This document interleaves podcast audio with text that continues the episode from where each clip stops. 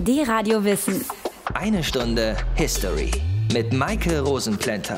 So, und ich stelle jetzt mal eine ganz steile These auf. Der Kilimanjaro ist der höchste Berg von Deutschland. Nein, ich habe nicht so viel getrunken. War so. Vor 125 Jahren. Wir reisen heute nämlich zurück ins Jahr 1891. Damals wurde Deutsch-Ostafrika offiziell zur Reichskolonie. Und da in dem Gebiet eben auch der Kilimanjaro war, war das der höchste Berg von Deutschland. So, und bevor ich euch jetzt noch mehr verwirre, kommt Hilfe von unserem Geschichtsexperten. Dr. Matthias von Hellfeld. Der Mann, der beinahe das Bernsteinzimmer gefunden hat. Matthias, das Deutsch-Ostafrika-Kolonie des Deutschen Reichs wurde, das war Teil der deutschen und europäischen Kolonialpolitik. Kannst du die mal erklären? Naja, also Kolonialismus, Kolonialpolitik ist meiner Meinung nach jedenfalls eine sehr brutale Form des Imperialismus. Da kommen, kann man sich ja vorstellen, Europäer nach Afrika und besetzen buchstäblich jeden Quadratkilometer Erde, den es dort zu finden gibt.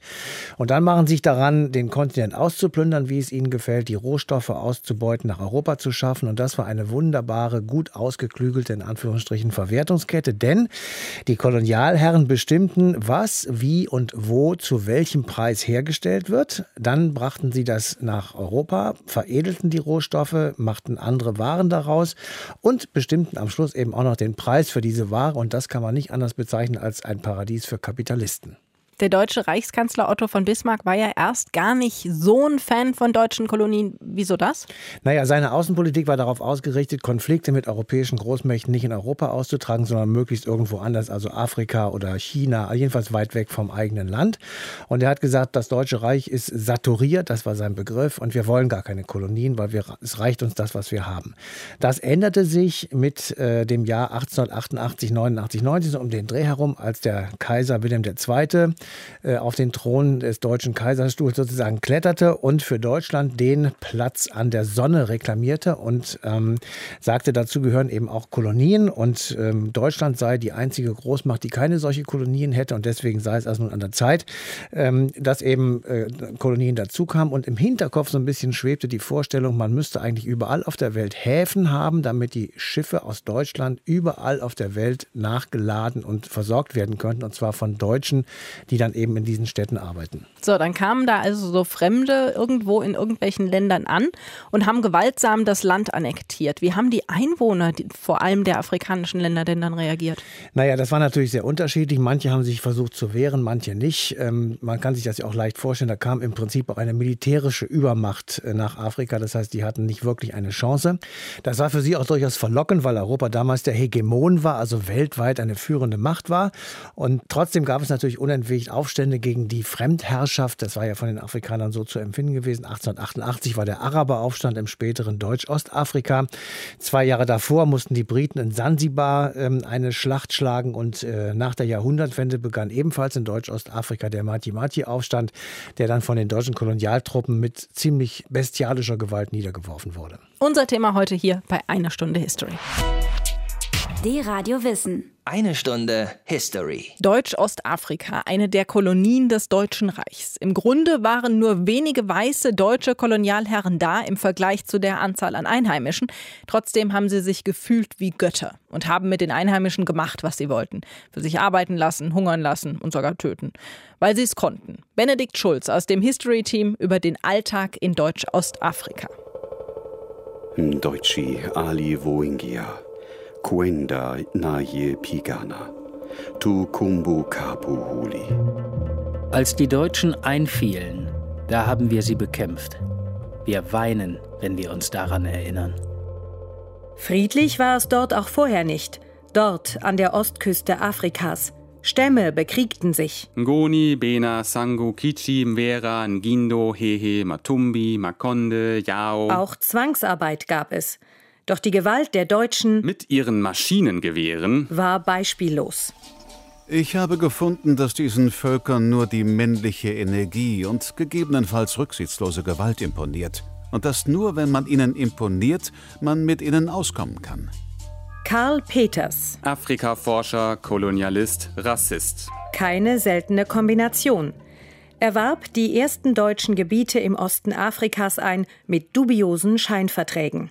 Die Gewalt, mit der die deutsche sogenannte Schutztruppe unter Hermann von Wissmann vorging bei der Eroberung der Gebiete, aus denen später eine deutsche Kolonie werden sollte. Deutsch-Ostafrika, das heutige Tansania, Ruanda, Burundi und Teile Mosambiks. Diese militärische Gewalt blieb auch in den folgenden Jahren wesentlicher Bestandteil deutscher Kolonialherrschaft. Wenn Einzelne sich aus Sicht der Kolonialverwaltung etwas hatten zu Schulden kommen lassen, waren oft brutale militärische Strafexpeditionen die Folge. Aber eine mildere Art des Vorgehens ist deshalb nicht anwendbar, weil sie der Gegner nicht verstehen und als Schwäche auslegen würde. Die Neger sind schnell vergessende Menschen. Heute bestraft, erholen sie sich morgen schon. Doch auch nachdem die Kolonie unter militärischer Kontrolle der deutschen Schutztruppe war, die Bevölkerung litt weiter unter der deutschen Herrschaft. Willkürliche Bezirksbeamte und herrische Plantagenbesitzer. Dein Rücken und dein Hintern wurden gepeitscht und du durftest dich nicht ausruhen. Die Arbeit war überaus hart, voller Leiden. Aber der Lohn war die Peitsche.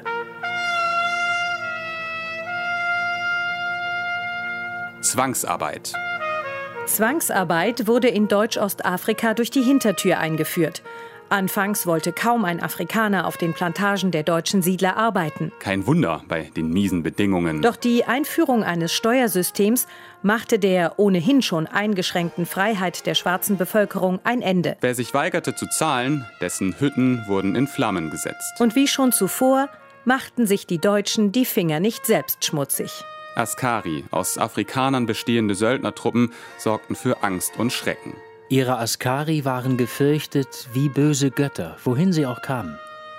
Sie schlugen die Leute wegen der kleinsten Vergehen. Manchmal bekam man 25 Peitschenhiebe ohne jeden Grund. Wer seine Steuer nicht zahlen konnte, landete in der Zwangsarbeit und war damit dem Willen deutscher Siedler wie Friedrich Wilhelm Steinhagen ausgesetzt. Wir, die Zwangsarbeiter, standen in einer Linie auf dem Feld. Hinter uns war der Aufseher, dessen Aufgabe es war, uns auszupeitschen. Hinter dem Aufseher stand Steinhagen höchstpersönlich. Ein tödlicher Anblick. Und dann kam ein neuer Gouverneur. Gustav Graf Adolf von Götzen, März 1901. Der ließ nicht nur alle Afrikaner aus den Bezirksräten entfernen, sondern kam dem Wunsch der deutschen Siedler nach billigen Arbeitskräften nur allzu gerne nach. Der Steuerdruck stieg und immer mehr Afrikaner gerieten in die Sklaverei. Bwana wetu tumichoka, kila siku kutumika. Mein Herr, wir sind es leid, jeden Tag benutzt zu werden. Im März 1905 wurde eine neue Kopfsteuer eingeführt. Die Steuerlast stieg. Um das Vierfache. Bislang konnte noch in Naturalien gezahlt werden. Jetzt wurde Bargeld verlangt. Nicht zu leisten für den Großteil der Bevölkerung. Nach und nach trieben die deutschen Kolonialisten die schwarze Bevölkerung in die Zwangsarbeit. Mara kulima mashamba. Ioni tuvune pamba. Wir bestellen die Felder. Des Nachmittags ernten wir Baumwolle. Tena tuyenge mayumba. Na kodi tuki tabiri. Dann bauen wir eure Häuser und müssen sehen, wie wir eure Steuern bezahlen können. Sisi ume tukamata. Vengine huta vapata. Einige von uns habt ihr gefangen genommen, aber andere werdet ihr nicht kriegen. Hapane budi navita. Dio jetu mashauri. Es gibt keine Alternative zum Krieg. Wir müssen es austragen. Benedikt Schulz hat den Alltag in Deutsch-Ostafrika geschildert. Ihr hört eine Stunde History, die Radio Wissen.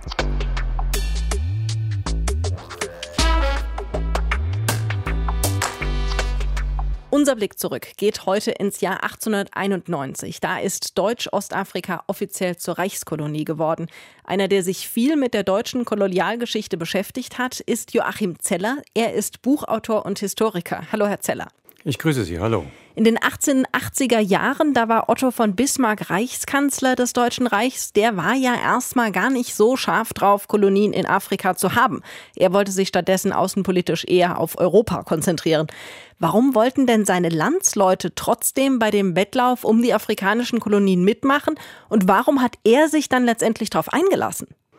Ja, Reichskanzler Bismarck war eigentlich zeitlebens ein Gegner überseeischer Kolonialpolitik. Es gab im Deutschen Reich aber eine ausgesprochen agile Koloniallobby, die für sich und die Deutschen diesen Anspruch formuliert hat, auch einen Platz an der Sonne haben zu wollen. Zwei Hauptargumente haben sie immer ins Feld geführt seinerzeit, nämlich auch an die Rohstoffe in Übersee heranzukommen und zum anderen dann also auch Absatzmärkte zu haben in Übersee. Abgesehen davon, dass man ja immer neidvoll auf die äh, großen Kolonialmächte, vor allen Dingen Großbritannien und Frankreich, geschaut hat. Und man wollte jetzt auch Weltmacht sein. Und warum hat Deutschland sich dann ausgerechnet die Gebiete, also Deutsch-Südwest, Deutsch-West und Deutsch-Ostafrika ausgesucht? Ja, man kann das kurz zusammenfassen dahingehend, dass die Deutschen eigentlich im Grunde genommen nur das erhalten haben, was die anderen Kolonialmächte für sich nicht mehr als wichtig erachteten. Nehmen wir mal Deutsch-Südwestafrika, das heutige Namibia, galt als Streusandbüchse. Bis dahin hatte man ja dort die Diamanten nicht gefunden. Das galt als ein unfruchtbares Gebiet, ein Wüstengebiet. Das wollten die anderen Kolonialmächte nicht mehr haben. Max Weber hat gesagt, der deutsche Kolonialbesitz sei lächerlich bescheiden eben weil ja das Deutsche Reich wie Italien ein Latecomer war, ein erst sehr spät ins Kolonialgeschäft eingestiegene Großmacht.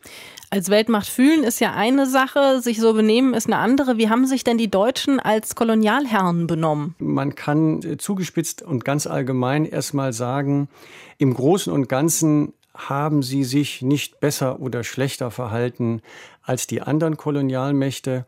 Die Deutschen hatten ja den besonderen Ehrgeiz dadurch, dass sie eine verspätete Kolonialmacht waren, es dann ganz besonders gut zu machen und es den Franzosen und Briten zu zeigen, wie man eigentlich Kolonisationspolitik betreibt. Es gibt natürlich dann vor allen Dingen im deutschen Fall diese Besonderheiten. Nehmen wir den Völkermord an den Herero Onama im heutigen Namibia, dem ehemaligen Deutsch-Südwestafrika. Die Deutschen fallen nicht sonderlich heraus. Brutalitäten, Genozide, eine von Gewalt durchdrängter kolonialer Alltag, den finden Sie so auch in den anderen Kolonien. Haben die Länder, die damals zu den deutschen Kolonien gehört haben, denn irgendwelche Schäden durch die Kolonialpolitik erlitten? Ja, die Schäden. Also da geht es ja immer auch um diese Abwägung, was ist positiv gewesen, was ist negativ gewesen am äh, Kolonialismus, wenn wir mit den Schäden beginnen. Zunächst einmal war der Kolonialismus ein mit großer Gewalt einhergehender Prozess die vielen Toten, um mit den Opfern äh, der überseeischen Herrschaft der Deutschen zu beginnen, das geht in die Hunderttausende. Weite Gebiete innerhalb der Kolonien wurden ja nun enteignet, den Afrikanern entrissen. Sie wurden zu Fremden im eigenen Land. In Deutsch-Südwestafrika, da wurden Afrikaner dann auch schon in Reservate abgeschoben. Nehmen wir mal Kamerun, wo riesige Plantagen von Kapitalgesellschaften angelegt wurden. Und aus diesen Gebieten wurden ja dann die Kameruner auch vertrieben. Mit diesem kolonialen Projekt ging ja nicht nur die Landenteignung einher und der von Gewalt getränkte Alltag, sondern auch die Zerstörung der einheimischen Kultur. Das koloniale Projekt ist insgesamt ein parasitäres Projekt gewesen. Die Weißen, die haben das Land ausgebeutet Sie haben die Menschen, so sie Widerstand geleistet haben, äh, bekämpft. Ein anderes wichtiges Thema ist natürlich das Bildungsprojekt. Die Kolonialmächte haben durchaus Kolonialschulen, ein koloniales Schulsystem dort eingeführt, das zur Literalisierung einer afrikanischen Elite beigetragen hat.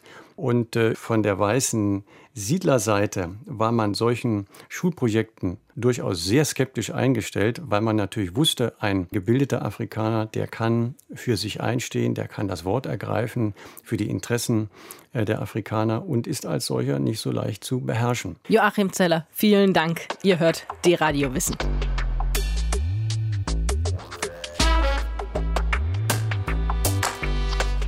Deutsch-Ostafrika, ab 1891 eine der deutschen Reichskolonien in Afrika, aber es war nicht die einzige. Matthias von Hellfeld, unser Geschichtsexperte, ist bei mir.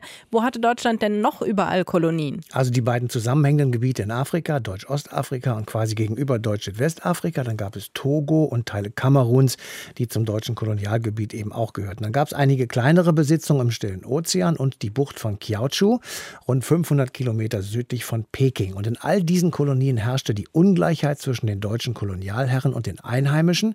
Die Weißen, also die Deutschen, stellten eine privilegierte Minderheit dar und die Schwarzen oder die Einheimischen waren nach rassistischen Auslesekriterien Menschen zweiter Klasse. Sie galten als Untertan und eben nicht als deutsche Staatsbürger, auch wenn sie wie im Falle Deutsch-Ostafrika zur Reichskolonie gemacht worden waren. Also haben die Kolonialmächte das Land sehr ausgebeutet und auch die Einwohner, aber so Kolonien dürften ja auch nicht unbedingt günstig gewesen sein. Wie wurden die denn finanziert? Sie wurden finanziert durch Steuern, und zwar Steuern, die in den Kolonien erhoben wurden. Das bewirkte natürlich Gegenwehr, weil Steuern vielfach zu hoch waren und nur durch eine extrem harte Arbeit erwirtschaftet werden konnten. Im März 1905 beispielsweise wurde die sogenannte Hüttensteuer in Ostafrika zu einer Pro-Kopf-Steuer umfunktioniert, was eine unglaubliche Erhöhung bedeutete. Und um für diese Steuer aufkommen zu können, mussten viele Afrikaner hart arbeiten. Viele Menschen starben dabei. Und im Sommer 1905 gab es dann eine Rebellion auf eine der Plantagen, die sich zu einem offenen Kampf gegen die deutsche Kolonialherrschaft entwickelt hat. Und äh, die ersten Erfolge der Aufständischen bewirken sozusagen eine Ausweitung der Kämpfe auf das gesamte Gebiet zwischen äh, in Ostafrika. Die deutschen Truppen reagierten brutal und hart mit der Politik, der sogenannten Politik der verbrannten Erde. Das bedeutete, sie brannten Dörfer nieder, beschlagnahmten das Vieh und die Vorräte, Brunnen wurden vergiftet und Ernten auf den Feldern in Flammen gesetzt. Also ein außerordentlich brutales Vorgehen gegen genau die Menschen, die eigentlich den afrikanischen Kontinent bewirtschaften und bewohnen sollten. Die Einheimischen mussten hart arbeiten, die Deutschen denn auch? Nee, natürlich nicht. Die waren äh, mehr damit beschäftigt, die hart arbeitenden Einheimischen zu beaufsichtigen.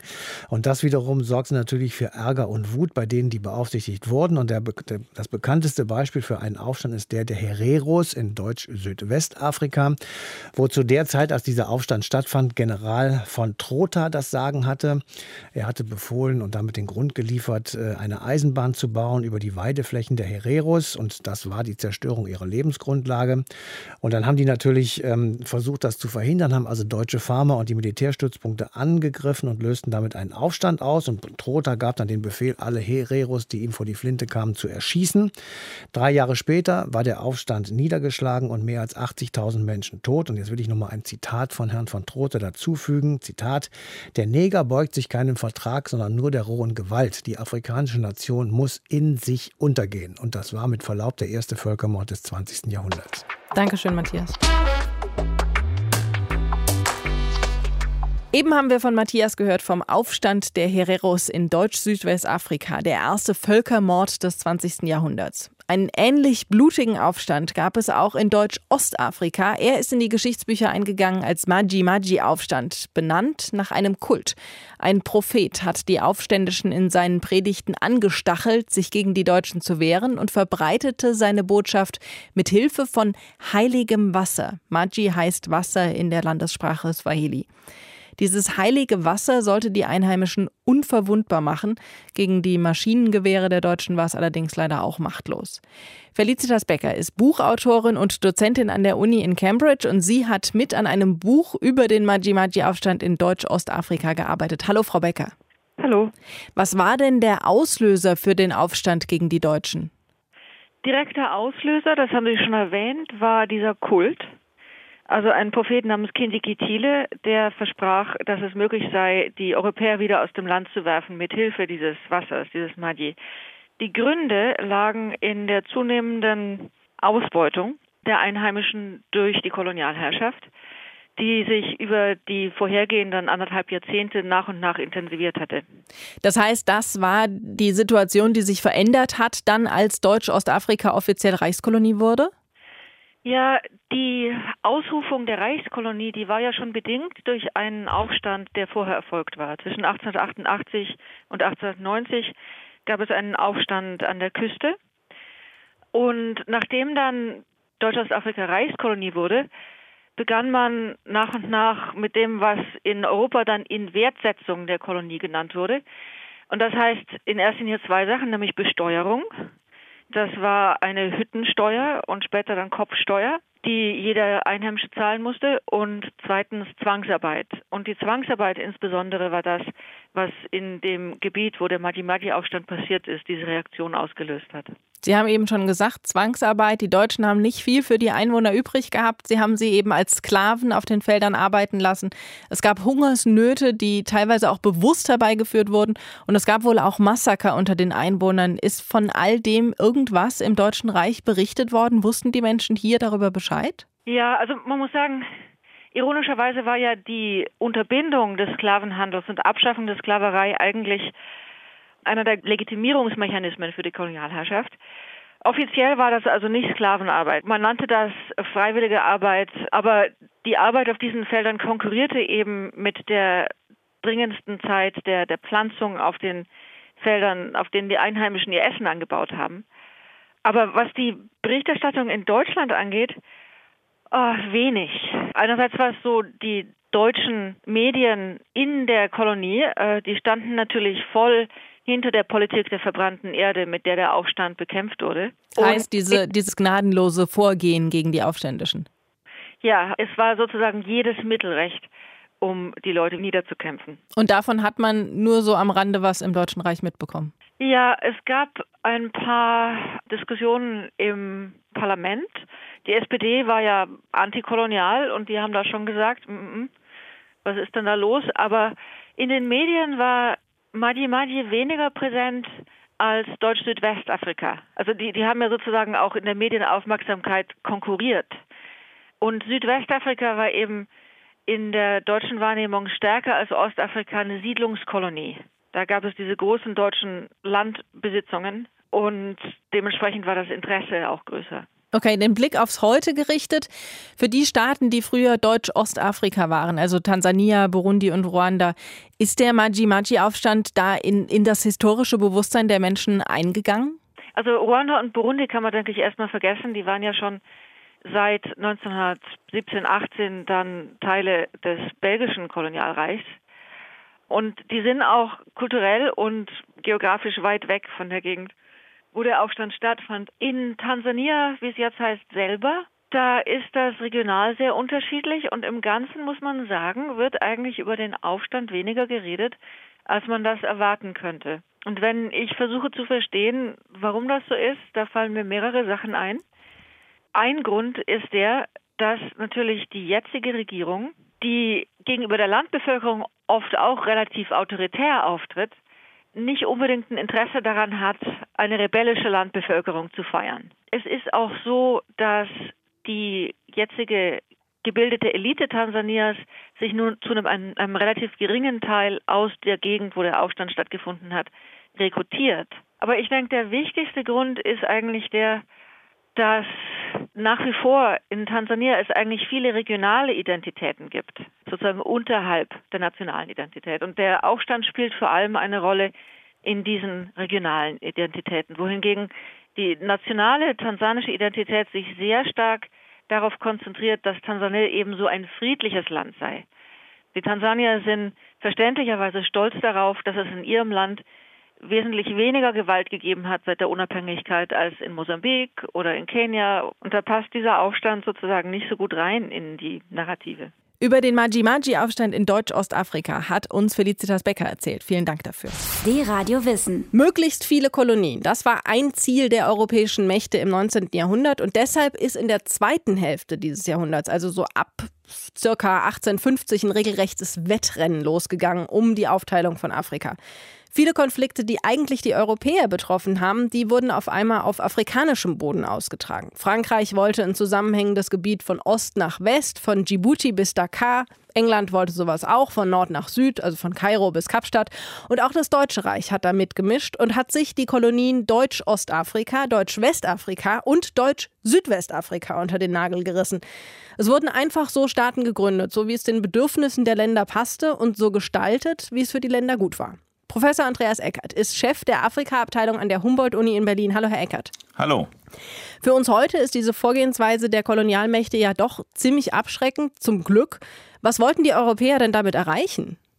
Die Europäer wollten natürlich Afrikas Rohstoffe ausbeuten, sie wollten die Arbeitskräfte in Afrika ausbeuten, sie wollten natürlich strategisch für sich einen guten Platz ähm, bekommen. Aber man muss auch sagen, dass selbst im späten 19. Jahrhundert vielen noch gar nicht klar war, was genau sie eigentlich wollten. Sie wussten nur, sie wollten da irgendwie hin, zumal die anderen auch schon dort waren oder begannen, sich dorthin zu bewegen. Das ähm, ist noch sehr unklar. Und wenn man sich die Anfänge ähm, der Kolonialstaaten anschaut, ist da viel von Improvisation äh, zu sehen. Es gibt bestenfalls Inseln der Herrschaft, kleine Orte, militärisch äh, zu sagen unterstützt. Die versuchen dort so ganz langsam einen kolonialen Staat aufzubauen und auch die entsprechenden Interessen äh, dann besser durchsetzen zu können. Aber man darf sich das nicht irgendwie vorstellen, als wären die Europäer sozusagen in großen Mengen unwiderstehlich dorthin gezogen und hätten in 0, nichts die kolonialen Territorien erobert und äh, verwandelt. Das wäre ein völlig falsches Bild. Aber irgendwelche Merkmale müssen die Länder doch gehabt haben, nach denen die Europäer dann entschieden haben, wo sie ihre Kolonien ansiedeln wollen.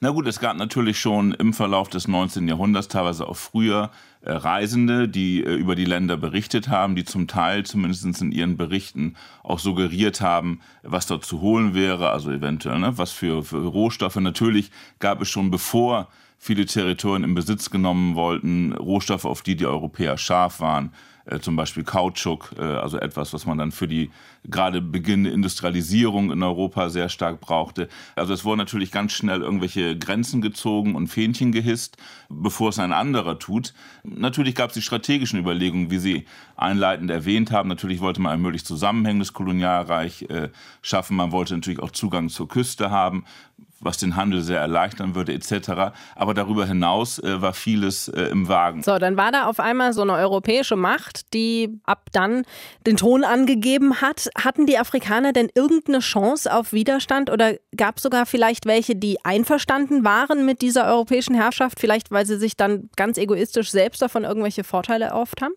Sowohl als auch. Natürlich hat es Widerstand gegeben. Äh, den Widerstand gibt es vielleicht, äh, als die ersten äh, deutschen Militärs auftauchen. Dann vor allem aber nach 20 Jahren Herrschaft, weil dann vielen klar wurde eigentlich, was die Stunde geschlagen hatte und dass eben doch Europäer gedachten, sehr massiv in die internen Gefüge der dortigen Gesellschaften einzugreifen. Von daher haben wir in vielen Ecken Afrikas Widerstand und gerade in den deutschen Kolonien der sogenannte Herero-Krieg in Deutsch-Südwestafrika, dem heutigen Namibia, den viele als Völkermord heute bezeichnen würden, oder auch den großen Maji-Maji-Krieg in Deutsch-Ostafrika, der über sich über viele Jahre hinzog, an eine äh, Revolte verschiedener afrikanischer Gesellschaften, die sehr brutal und mit hohem militärischem Aufwand niedergeschlagen wurde. Aber natürlich profitierten äh, auch Afrikaner äh, vom System und nutzten äh, die neuen Herren um gleichzeitig auch ihre eigene Position zu verbessern und vielleicht mögliche Konkurrenten auszuschalten. Also wir haben hier immer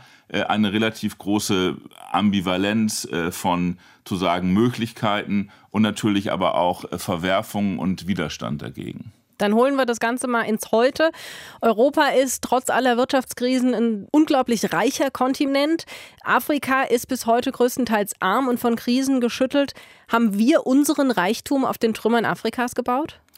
Das wäre vielleicht eine sehr drastische Formulierung, aber tendenziell muss man natürlich sagen, äh, dass ähm, der Kolonialismus oder die Ausbeutung der Kolonien eine wichtige Grundlage für das wirtschaftliche Wachstum äh, in Europa oder im Westen oder im nordatlantischen Raum gewesen ist.